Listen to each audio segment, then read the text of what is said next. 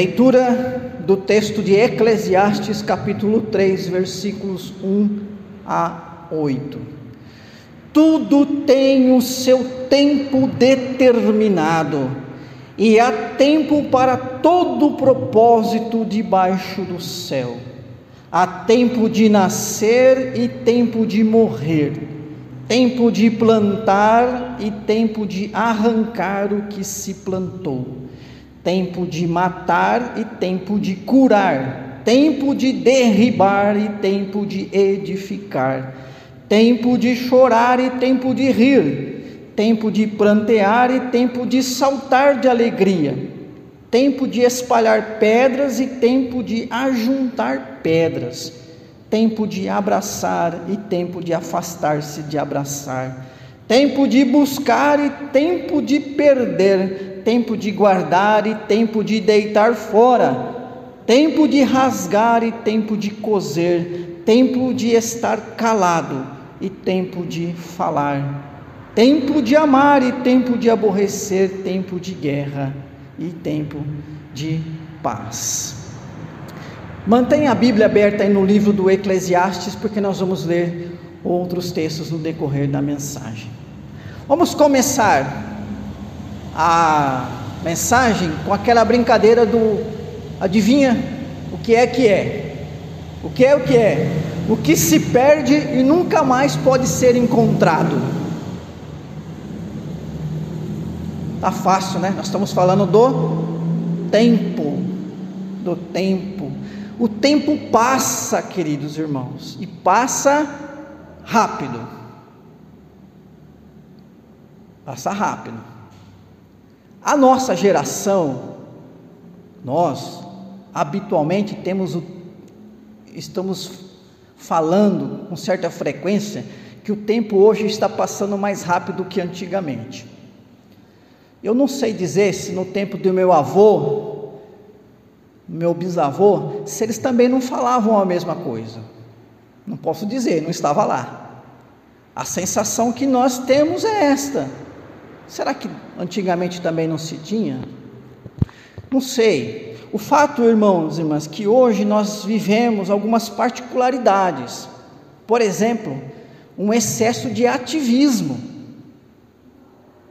No geral, claro que tem pessoas diferentes, pessoas que imprimem um, um ritmo diferente na sua vida, mas há um certo ativismo hoje em relação a trabalho, em relação aos estudos, em relação à família. Sempre nós temos alguma tarefa para fazer. Quando sobra um tempinho que você podia, quem sabe, ficar sem fazer nada, então você, ah, então vou aproveitar e fazer aquilo né? É, talvez você que gosta de ferramentas e não quer gastar com pedreiro, com pintor, com eletricista, com encanador, né? Ah, então vou aproveitar esse fim de semana, esse sábado que eu estou mais livre, né? Aproveitar, vou passar uma tinta ali, ou vou arrumar aquela lâmpada. Mas há uma outra coisa, irmãos e irmãs, que certamente toma o nosso tempo, que é esse mundo digital. Hoje nós somos né, cidadãos de Ribeirão Preto, de Cravinhos, mas no fundo nós também somos cidadãos do mundo, porque nós temos hoje um mundo praticamente instantâneo aqui no celular, no computador.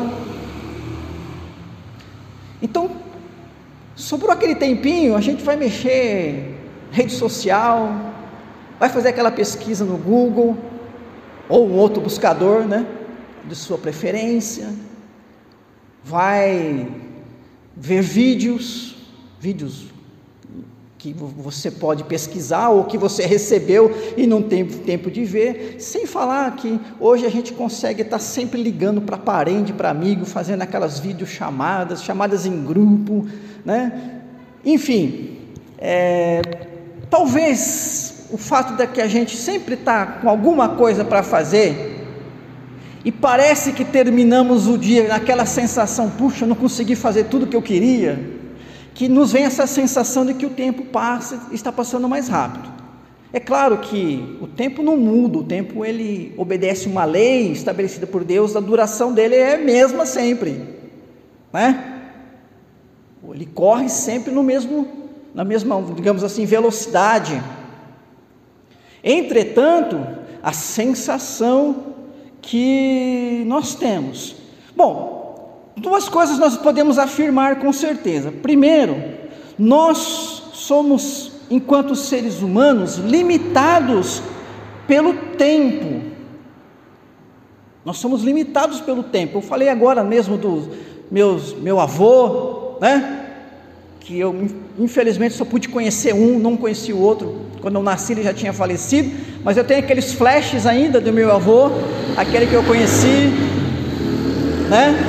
E eu sou uma pessoa que já não tem mais avô, não tenho mais avó, não tenho também mais pai, só tenho, né? Dos mais antigos eu tenho minha tia, aliás, tenho minha mãe, né? Graças a Deus, e tenho algumas tias, tio, mas essa geração está também está bem perto do, da, do limite, né? Porque é assim, os mais novos vão fazendo aniversário, o que acontece com a gente?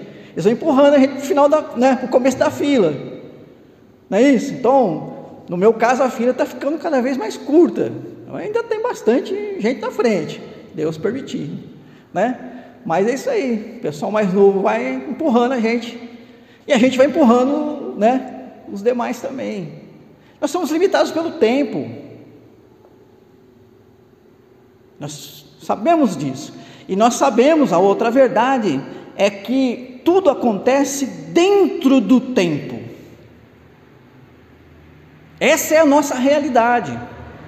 Tudo acontece dentro do tempo. Tudo que existe e podemos conhecer ocorre dentro do tempo.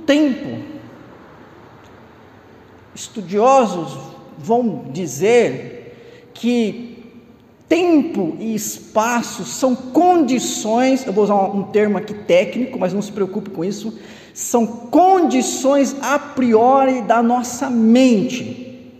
Ou seja, antes mesmo de conhecer alguma coisa, as condições de espaço e tempo já estão na nossa mente. De maneira que tudo que nós conhecemos, conhecemos dentro do tempo. E é interessante que há coisas que podem existir fora do espaço, porque nós conhecemos realidades que não ocupam espaço, que são imateriais, mas elas acontecem dentro do tempo. Por exemplo, né? Eu encontro Tuti, todo alegre, e eu pergunto para ele: Nossa, há quanto tempo você está com essa alegria? Aí no dia seguinte eu encontro ele, ele está triste.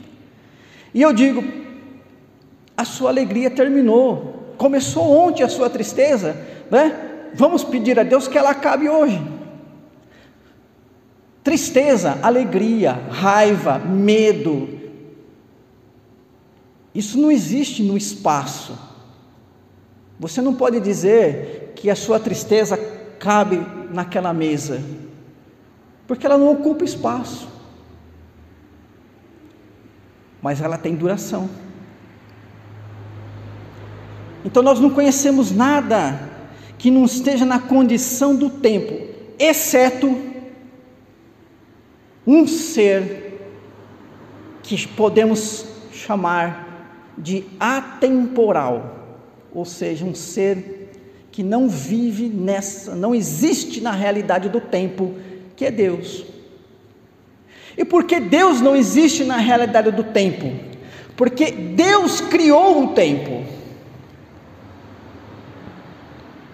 Se o tempo existisse antes de Deus, então nós diríamos que o tempo criou Deus. Então, na verdade, o tempo seria Deus.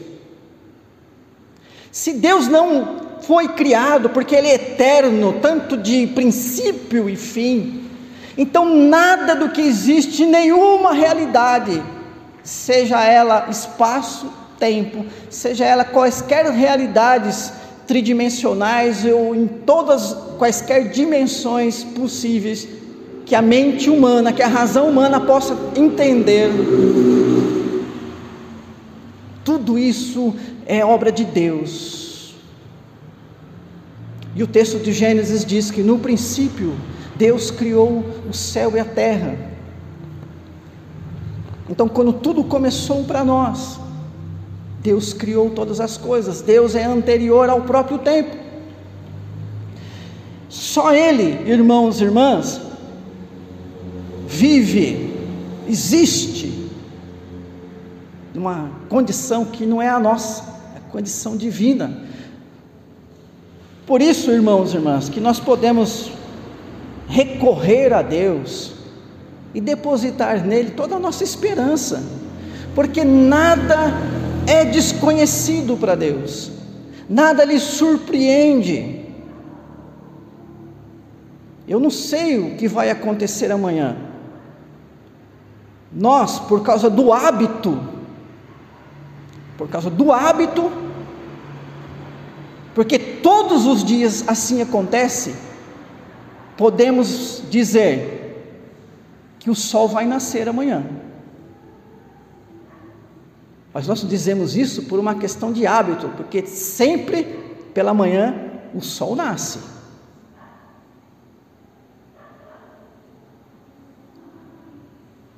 Mas não é uma determinação, porque o amanhã pode não nascer o sol, porque pode ser o dia daquele retorno glorioso de Cristo, que pode ser essa noite e tudo terminar.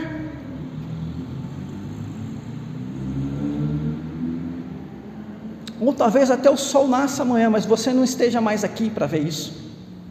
Porque quem pode dizer que amanhã estará em condições de abrir os seus olhos e ver a luz do sol? Então, irmãos e irmãs, nós vivemos nessa realidade e a Bíblia nos ensina a lidar com esse tempo. Nós temos que entender se se o tempo é criado por Deus, e é, claro, e se nós fomos criados dentro dessa condição temporal, isso só pode ser para nossa bênção. Não é isso? É bênção. O que não é bênção para nós é o pecado, que Deus não criou, mas é obra humana, decorrente da escolha que Adão e Eva fizeram. Não é obra de Deus. O pecado existe, sim, está dentro dos propósitos eternos de Deus, a sua existência, mas a sua realização o agente do pecado, quem opera o pecado é o homem, por isso ele é o responsável pelo pecado, ele é o punido pelo pecado, por isso a pena de morte cai sobre ele, o ser humano. De tal maneira que quem precisa de salvação é o homem, não é Deus, não é isso? Porque se Deus também fosse autor do pecado, ele também precisaria de salvação. A palavra de Deus, então, irmãos e irmãs, nos ensina a lidar com o tempo. Nós temos alguns textos que fazem isso, e eu quero então trazer aqui deste livro dos, do pregador, né, livro de Eclesiastes, algumas lições nesse tema que hoje é o tempo oportuno para Deus. Em primeiro lugar, há tempo para nascer e morrer. Vamos ler aí o capítulo 3, versículo 2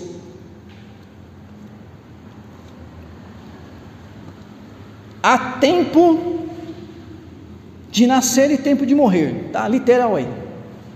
Versículo 19, capítulo 3, 19.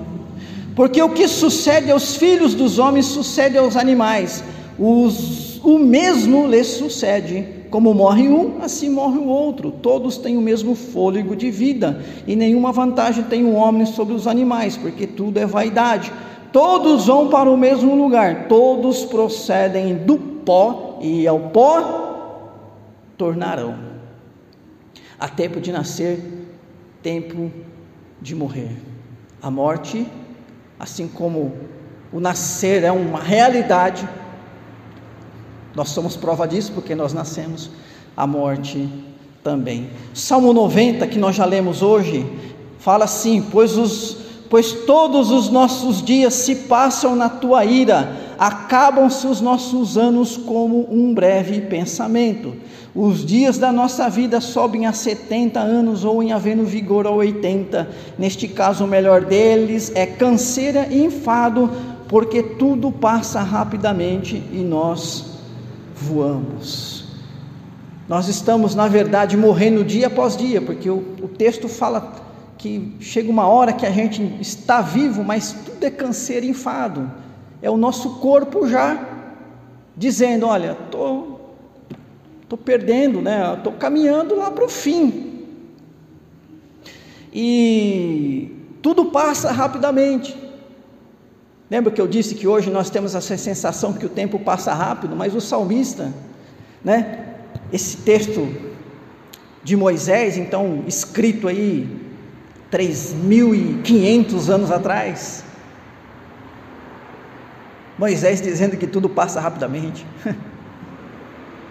Né? Então,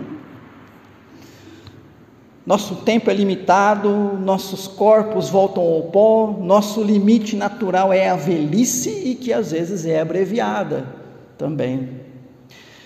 Irmãos e irmãs, aplicando esse ensinamento de que há tempo para nascer e morrer, eu quero que você considere isso. Primeiro, pense no dia de amanhã como um possível último dia. Ou quem sabe hoje, o seu último dia.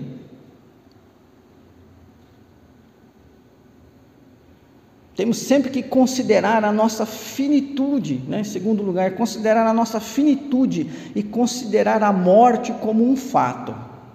É um assunto ruim de falar, não é isso? Eu não vou chegar assim, ô Nelson, vamos lá em casa tomar um cafezinho, vamos bater um papo, vamos conversar um pouquinho sobre a morte. É, depois da pandemia, né, Nelson, quando a gente puder. Você é mineiro, né? Então, então não vai ter pão de queijo, com certeza, porque mineiro não tem jeito. É. Mas nós vamos conversar, possivelmente, coisas da vida. Né? Mas o crente, irmãos e irmãs, pode falar da morte. E precisa falar da morte. É, eu acho que a gente fala pouco da morte no púlpito, eu mesmo. Fazia tempo que eu não falava de morte aqui no púlpito. Mas é um fato, é uma realidade. Há tempo para nascer, tempo para morrer. Cuidado, você não é eterno. O seu corpo não é eterno. Em segundo lugar, vamos ver sobre o uso do tempo. Então, capítulo 3, aí mesmo do Eclesiastes, versículo 12. Sei que nada há melhor para o homem do que regozijar-se e levar a vida regalada, e também que é dom de Deus que possa o homem comer, beber e desfrutar o bem de todo o seu trabalho. Versículo 22. Pelo que vi, não haver coisa melhor do que alegrar-se o homem nas suas obras, porque essa é a sua recompensa. Quem o fará voltar para ver o que será depois dele?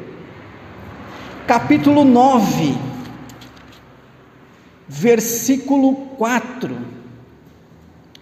Para aquele que está entre os vivos, há esperança, porque mais vale um cão vivo do que um leão morto porque os vivos sabem que hão de morrer, mas os mortos não sabem coisa nenhuma, nem tampouco terão eles recompensa, porque a sua memória jaz no esquecimento.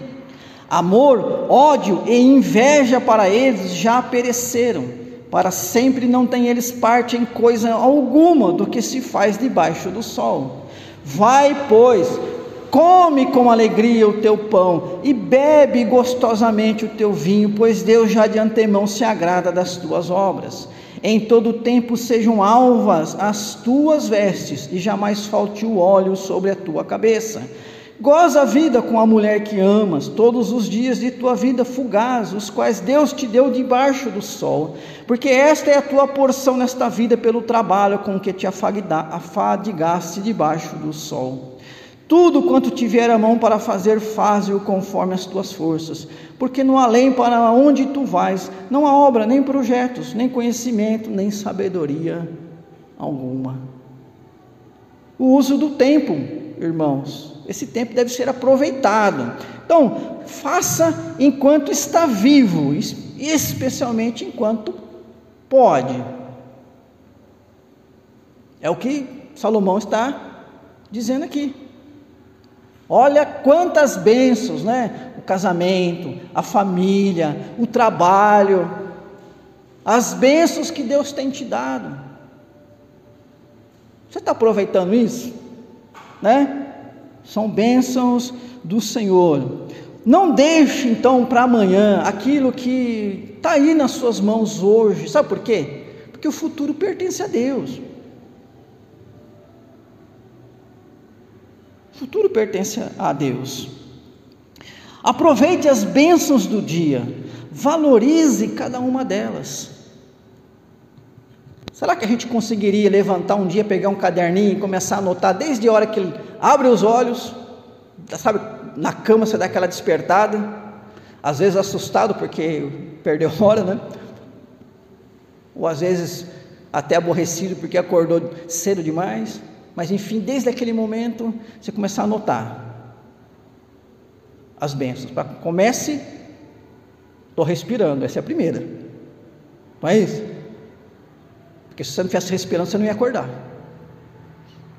Estou vivo. Ou você não considera a sua vida uma bênção? Se você não está considerando a sua vida uma bênção, você está doente. É uma doença psicológica, é uma doença espiritual, isso precisa ser tratado. Né? Trate espiritualmente, trate com Deus, trate com o médico, né? um médico que conhece isso, porque a vida é a maior dádiva que nós recebemos do Senhor. E começa a anotar, queridos. Ah, vai dar uma lista grande, anotar tudo, porque na verdade muita coisa que está acontecendo nós nem percebemos, mas Deus está abençoando. A Bíblia não fala que tem uma multidão de anjos nos cercando. Nós sabemos que há uma força maligna agindo neste mundo. Tudo isso está acontecendo, a gente não está vendo às vezes a gente não se liga. E você chegou até aqui, não caiu nenhum poste na sua cabeça, um muro sobre você, não caiu um raio. Você está aqui, né? Chegou ao final do dia. Então, Conte as bênçãos, tem como tem aquele cântico, né? Conta as bênçãos e você verá quantas são. Um dos nossos hinos aqui do novo cântico. Cuidado com a nostalgia. O que é a nostalgia? É quando a gente olha para o passado e não consegue se conformar com o presente. Eu já contei esse, esse exemplo, não gosto muito de de usar exemplos meus, especialmente pastorais, né? Mas há, um, sei lá, uns 10, 15 anos atrás, antes de eu vir para Ribeirão, eu sempre ia visitar uma senhora de idade, bem idosa, né? Como nós pastores temos que fazer aí regularmente, levar a Santa Ceia, né? Para os velhinhos. Olha, era uma hora difícil, uma hora, uma hora e meia difícil, porque eu chegava lá e aquela senhora começava a falar, falar, falar, falar ininterruptamente, só reclamando da vida, como no passado tudo era melhor e hoje tudo era. Aí eu ia no mês seguinte, ficava uma hora, uma hora e meia lá. Eu saía de lá deprimido, sabe? Deprimido levava uma palavra, orava, chegava no mês seguinte, a pessoa não mudou seu coração, sabe? Aquela mágoa. Tinha mágoa, mágoa de pessoas da família, mágoa do governo. A vida era, sabe, viver era um peso para ela. depois que passaram-se alguns anos, mas quando ela era mais jovem, o marido estava vivo, depois aquilo acabou. A pessoa ela estava o corpo vivo, mas digamos assim, a mente já morta. Isso é nostalgia. O passado é importante, irmãos e irmãs, para nos trazer lições, para nos inspirar, para nos aperfeiçoar, para alimentar a nossa memória com boas lembranças, mas não para a gente dar o braço para ele e carregar ele, sabe por quê? Porque o passado não existe. Nem passado, nem futuro existem, o que existe é o presente. Não, pastor, o passado existe, porque eu lembro lá da, como eu já disse, né, do meu avôzinho. Não, você tem a lembrança dele. O seu avôzinho não, não existe mais. Então que isso possa trazer, né, realmente algo de bom para você. E ao mesmo tempo que a gente não deve olhar para o passado e viver nostalgia, não podemos olhar para o futuro e viver a ansiedade, porque a ansiedade é você antecipar possíveis males que vão acontecer e que talvez nem aconteçam. É você querer carregar hoje o que você tem que carregar no dia seguinte. Então deixa o futuro. Jesus falou: não fiquem preocupados com o dia de amanhã, basta ao dia o seu próprio mal. Então hoje é o dia da gente lutar, vamos lutar o dia de hoje, certo? Amanhã Deus renova as forças, a gente vai lidar com ele de novo. Isso não quer dizer que você não tem que ser prudente, se preparar, é outro assunto, nós já falamos de prudência aqui, né? mas é questão da ansiedade. Então, às vezes, deixamos de contar as bênçãos hoje, porque a nossa cabeça só está preocupada com o amanhã, olhando para o amanhã de uma forma negativa, triste, terrível. Isso não é de Deus. Isso não é de Deus. Olhando para o texto de Salomão, como eu disse, é um texto diferenciado. É um homem, parece que é um homem falando as coisas na perspectiva de um homem, né? Aproveita a vida, meu amigo. Aproveita, come, bebe, né? A gente precisa tomar cuidado, porque Salomão não está defendendo a ideia do carpe diem. Não sei se você já ouviu essa frase, ela foi cunhada, ela foi escrita por Horácio, né, um escritor e poeta romano, antes de Cristo. Carpe diem, aproveite o dia. Carpe diem é aquela filosofia de vida, aquela, aquela ideologia de vida, em que o sujeito é o seguinte: não estou nem aí para amanhã, né? Entrou 10 reais hoje, eu torro hoje, não é? Alguém me deu carona, eu vou. Se eu não chegar a tempo para o trabalho, eu não estou nem aí, né? Vamos aproveitar, já que tem alguém me dando carona, já que tem alguém me oferecendo alguma coisa. O carpendinho é aquele estilo de vida em que a pessoa só quer usufruir de oportunidades sem levar em conta as consequências, de uma maneira irresponsável. É fato que nós não devemos ser ansiosos, não devemos ficar focados no amanhã e perder o dia de hoje, mas nós temos responsabilidades no hoje que implicarão no amanhã. Então você liga a sua televisão de manhã cedo e começa aquele filme. Nossa, fazia tempo que eu queria ver esse filme. Não, mas eu tenho que trabalhar. Ah, não, eu vou assistir o filme, depois chega atrasado lá. Aí o patrão te manda embora, meu amigo. Se não mandar é porque é um cara muito patrão, muito bom. bom entre aspas, né? E aí, como é que ficou amanhã? Então, Salomão não está passando essa ideia do carpe diem, está falando, olha, a bênção de Deus está aí. É? O que nos leva a pensar no nosso último ponto aqui, queridos irmãos e irmãs.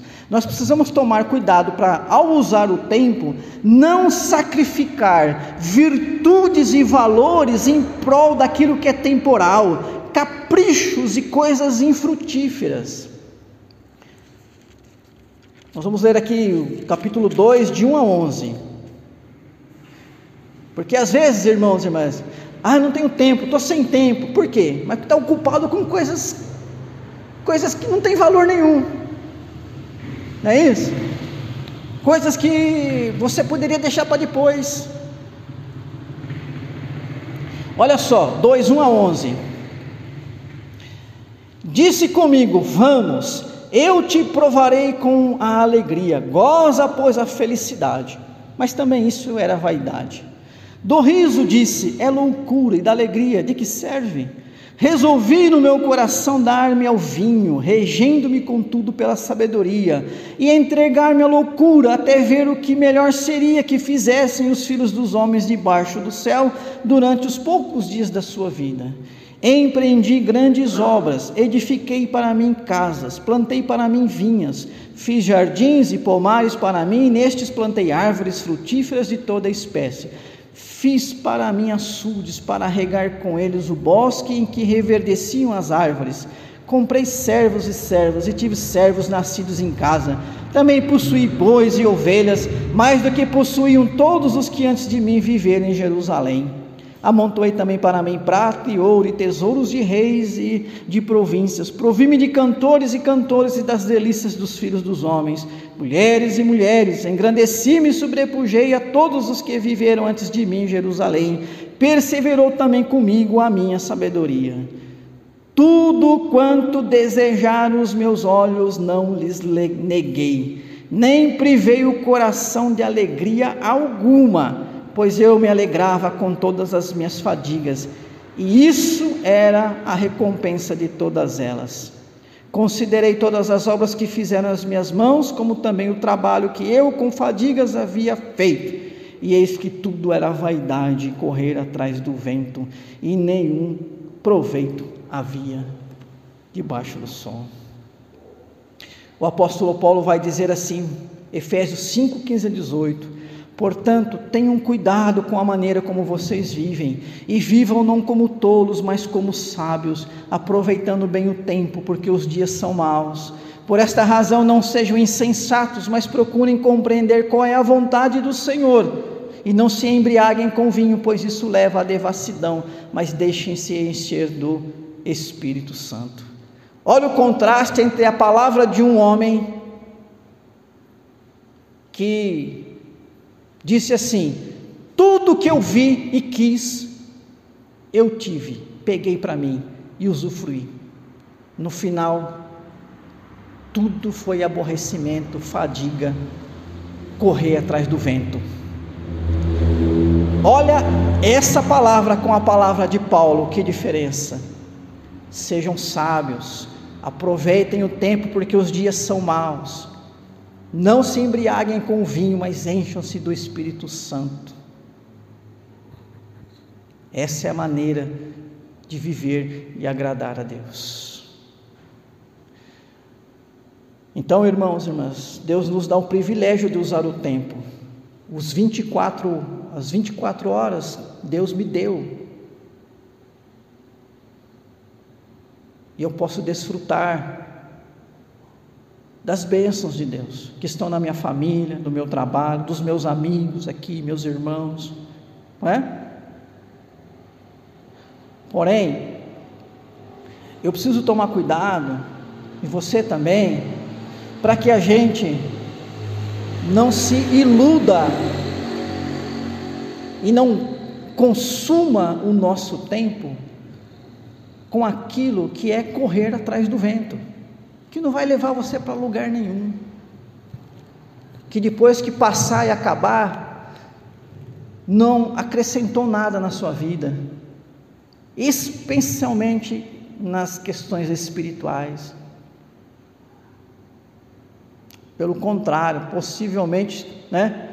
Coisas que talvez estejam consumindo o seu tempo, e aí quando você tem que pensar, eu preciso orar, eu preciso ler a Bíblia, eu preciso estudar, eu preciso aplicar-me mais à vida espiritual, e aí você pensa, puxa, mas eu não tenho tempo.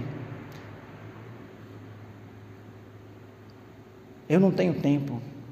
Sabe que nós vamos prestar contas a Deus de todas as nossas obras que inclui a maneira como nós usamos o nosso tempo. Sim. Por isso eu quero então ler, por último, capítulo 3, versículo 14. Capítulo 3, versículo 14. Sei que tudo quanto Deus faz durará eternamente, nada lhe, se lhe pode acrescentar e nada lhe tirar. E isto faz Deus para que os homens temam diante dele. Capítulo 2, versículo 24. Nada há melhor para o homem do que comer, beber e fazer que a sua alma goze o bem do seu trabalho. No entanto, vi também que isto vem da mão de Deus, pois separado deste, quem pode comer ou quem pode alegrar-se? Porque Deus dá sabedoria, conhecimento e prazer ao homem que lhe agrada, mas ao pecador dá trabalho, para que ele ajunte e amontoe, a fim de dar aquele que agrada a Deus. Também isso é vaidade, correr atrás do vento. Capítulo 11, versículo 9. 11, 9. Alegra-te, jovem, na tua juventude, recreie-se o teu coração nos dias da tua mocidade. Anda pelos caminhos que satisfazem ao teu coração e agradam aos teus olhos. Sabe, porém, que de todas estas coisas Deus te pedirá contas. Afasta, pois, do teu coração o desgosto e remove da tua carne a dor, porque a juventude e a primavera da vida são vaidade. Lembra-te do teu Criador nos dias da tua mocidade, antes que venham os maus dias e cheguem os anos dos quais dirá: Não tenho neles prazer. E terminando com os versículos finais de Eclesiastes, aí 13 e 14: De tudo que se tem ouvido, a suma é: teme a Deus e guarda os seus mandamentos, porque isto é o dever de todo homem porque Deus há de trazer a juízo todas as obras, até as que estão escondidas, quer sejam boas, quer sejam más. Vamos prestar contas, inclusive do, da maneira como nós usamos o nosso tempo e aproveitamos as oportunidades que Deus nos deu. Por isso, a melhor coisa, o texto coloca, nesses três textos que nós lemos, a melhor coisa para se aproveitar o tempo é temer a Deus. Viva, aproveite a vida que Deus lhe dá, aproveite as bênçãos que Deus lhe dá, mas tudo isso no temor do Senhor. Faça tudo com temor Viva tudo com temor, o temor do Senhor. Agostinho falou assim: o passado existe na memória, a presença, o presente na visão, o futuro na esperança. O que nós estamos vendo é o presente. Esse é o tempo oportuno para Deus.